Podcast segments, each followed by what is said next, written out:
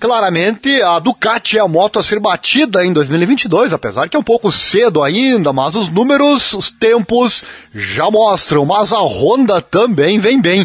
É sobre a Honda e o Mark Marques que eu falo agora em mais um vídeo aqui do canal Esporte totalmente emocionante. Deixa o like, dê uma força pro canal. Também você recebe tudo que aqui é postado. Aqui tem vídeo todo dia para você. Se inscreva, aquela coisa toda. Lembrando que março inicia MotoGP e estaremos lá narrando as corridas para você. Depois de dois anos pouco competitivos, a Honda apostou numa revolução. Afinal de contas, esses dois anos praticamente não teve o seu piloto principal, o Mark Marques, conduzindo e parecia ser o único piloto capaz de levar a Repsol Honda a tempos competitivos, a vitórias e até aos títulos. Mas, em 2022, a moto veio modificada. É bem visível, inclusive, logo pelas formas. A moto que no Mundial do MotoGP deste ano vem bastante modificada. E se até antes da lesão do Mark Marques se poderia argumentar que ele era o grande motor de desenvolvimento para a moto, para este ano terão sido consideradas as indicações e necessidades de todos. Isso é muito importante, né? Pois Pargaró, outro piloto da equipe de fábrica, o Alex Marques, e o Takaaki Nakagami também, da equipe satélite LCR Honda. Foram todos ouvidos para tentar fazer uma moto que se enquadre não só no Mark Marques, mas nos demais pilotos. Olho nisso no início do campeonato. Questionado sobre se houve um piloto que assumisse posição de liderança no desenvolvimento da RC 213V de 2022, o ex-campeão Mark Marques referiu que houve pedidos semelhantes entre os quatro pilotos da Honda, confiante que as mudanças introduzidas na sequência da ausência de resultados são benéficas. Vem comigo saber o que o Mark Marques disse nessa entrevista que está no site Motorcycle Sports net. Olha só, abre aspas para o Mark Marques. No fim das contas, penso que se basearam um pouco mais no comentário de todos. Todos tínhamos o mesmo comentário. E no fim das contas, uma fábrica grande como a Honda, ou em qualquer fábrica, até não existir uma seca de resultados, não há uma grande mudança. Até o momento, foram se fazendo evoluções, mas a moto continuava a ganhar títulos. No ano passado, talvez não fosse a melhor moto. Não era fácil, mas sem estar a 100%, ganhei três corridas e estive várias vezes à frente. É certo que quando há seca de resultados ao nível de títulos, procura-se uma mudança grande e todos os pilotos Honda tinham o mesmo comentário e penso que fizeram uma mudança positiva, disse o Mark Marques. E verdade seja dita, né? Percebia-se muito bem que é uma moto difícil de pilotar, uma moto feita para o estilo do Mark Marques, e só ele tem esse estilo, só ele então conseguia levar essa moto. E agora então, as mudanças vieram, tantos anos de títulos da Repsol Honda com o Mark Marques fizeram a Honda segurar, né? Não, para que investir, para que mudar se a moto está ganhando, né? Porém, com a, o machucado, a queda é, do Mark Marques dois anos atrás, aquela queda abriu os olhos para a necessidade de mudanças, pois talvez o seu principal piloto não esteja sempre disponível, né? Segundo Marques, a diferença para melhor no potencial da Honda deste ano já se sentiu, e agora caberá a cada piloto personalizá-la e adaptá-la às necessidades individuais. Ele finalizou a entrevista dizendo: Na Malásia pude experimentar a moto do ano passado e a deste ano. E na deste ano vi mais potencial logo de início. Cada piloto com essa base vai adaptando a moto às suas características, como é lógico. Talvez a moto de base se adapte mais a um ou a outro, mas depois com a tua pequena equipe dentro da Honda vão personalizando-a um pouco e adaptando-a. E é isso que tentamos fazer. É uma moto que tem potencial, viu-se na Malásia. Já vou passar os tempos aí para você, né?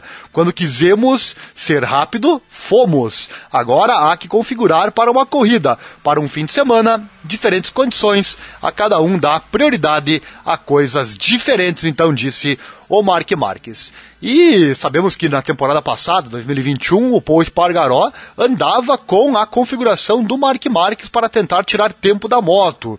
Conseguiu evoluções, mas não chegou lá, não chegou à frente, não conseguiu o resultado que ele queria, mas teve evoluções. E é isso que o Marques disse, a moto vem igual para todos e aí cada piloto faz a sua configuração particular para poder levar então, tentar levar a moto às vitórias. Vamos aos tempos fechados então lá na Malásia, lembrando que está chegando os testes lá na Indonésia, uma pista que não tem A MotoGP ainda não andou lá, teve a Superbike no ano passado, o Mundial Superbike, mas a MotoGP ainda não andou lá, portanto uma incógnita a ver o que vai acontecer naquela pista. Na Malásia tivemos o Enea Bastianini, por isso que eu falei, né, a Ducati vem com tudo, é o bicho a ser batido. O Enea Bastianini e usando a Ducati 2021, inclusive, nem era a Ducati 2022. Com a Gresini Racing MotoGP, ele fez 1,58, 1,31 de tempo. Alex Pargaró, da Aprilia Racing, outra moto para ficar de olho. A Aprilia não é mais, pelo menos a princípio, aquela moto de fim de grid, não. A Aprilia vem modificada, muitos copiaram, inclusive, o layout, o desenho da Aprilia, é aquela moto que vem para tentar fazer história. Conquistou o segundo tempo com a Alex Pargaró, 1,58, 1,57 basicamente o mesmo tempo do Enea Bastianini, né? Jorge Martin com a outra Ducati da Pramac Racing, 1,58,243, também próximo, dentro do mesmo segundo. Alex Rins com a Suzuki, Suzuki vem com mais potência de motor, né? com a sua Team Suzuki X-Star 1,58,261, tempo bem parecido com o tempo do Jorge Martin.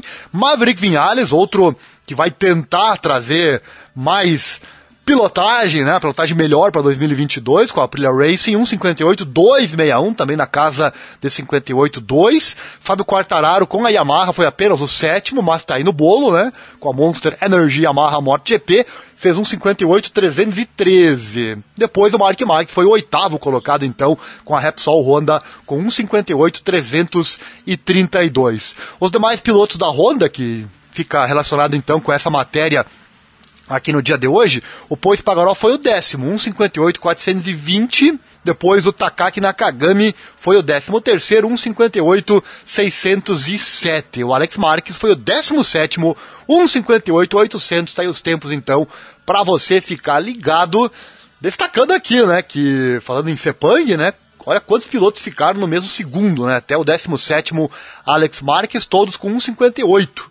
E aí variando de 1,58,800 para o caso do Alex Marques para 1,58,131 no caso do Enea Bastianini. Tá aí mais informações enquanto esperamos o início da MotoGP 2022. O Mark Marques revelando que os pilotos todos é, lideraram o desenvolvimento da nova Honda. Quem mais está na expectativa do início da temporada? Eu levantei a mão aqui. E você?